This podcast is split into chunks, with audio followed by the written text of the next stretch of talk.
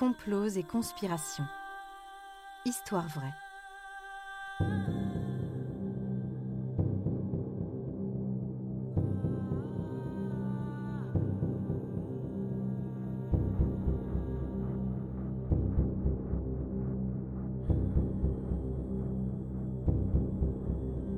Un programme Studio Minuit. Idée originale John Mack. Musique David Rampillon. Narration Leilani Lémé.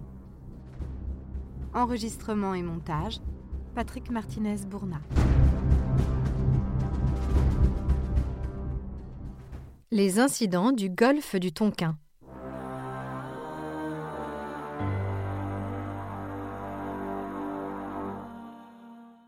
On connaît la guerre du Vietnam pour son impact majeur sur la société et politique américaine, pour sa durée, pour sa symbolique dans un cadre de guerre froide.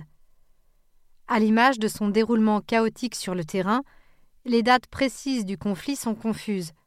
En effet, si tout le monde s'accorde à définir la fin de la guerre en 1975, le début est en 1955 ou 1965 selon les points de vue. En 1955, les États-Unis sortent de la guerre de Corée et sont réticents à s'engager dans un nouveau conflit en Asie du Sud-Est, mais s'inquiètent dans le même temps de l'influence communiste dans la région et des déboires de la France en Indochine. On ne peut comprendre la guerre du Vietnam sans aborder la guerre d'Indochine. Plus particulièrement sa résolution. Les accords de Genève, ratifiés en 1954 à la fin du conflit, prévoyait un Vietnam scindé en deux et une réunion deux ans plus tard avec des élections. Or, l'État du Vietnam, au sud, avec ses alliés américains, ne signe pas les accords. Les États-Unis font installer Dinh Diem à la tête du pays, un catholique anticommuniste qui refuse une autonomie du Nord grâce à des élections truquées. La France estime la démocratie bafouée par les États-Unis avec ce coup d'État, mais reconnaîtra finalement l'élection afin de se retirer de la région. Au début des années 60, la présence militaire américaine se compte alors en milliers d'individus au Sud-Vietnam, répartis en dizaines de bases. S'il n'y a pas officiellement de guerre ouverte, la lutte contre le communisme est un moteur important de la diplomatie américaine, et cela se traduit par un financement des opérations de ratissage orchestrées par le président Ngo Diem contre les sympathisants du Nord-Vietnam. C'est contre cette dictature que se forme en 1956 le Front national de libération du Sud-Vietnam, dont les membres sont appelés les Viet Cong.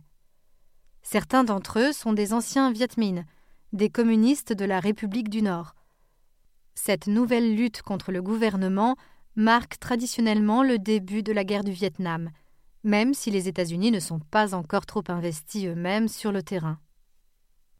Ce dernier point va changer en 1965, avec les incidents du golfe du Tonkin, survenus un an plus tôt.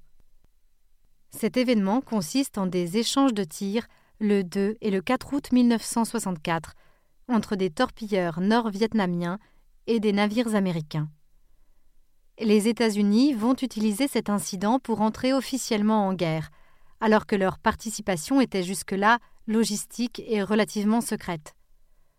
Or, le 4 août, aucune attaque nord-vietnamienne n'a eu lieu. Les destroyers américains ont mal interprété leur radar et tiré face à un ennemi qui n'existait pas. Les services de surveillance américains s'en sont rendus compte les jours suivants, mais ont gardé l'information confidentielle. Ainsi, les États-Unis avaient enfin un argument légitime aux yeux de sa population pour entrer en guerre.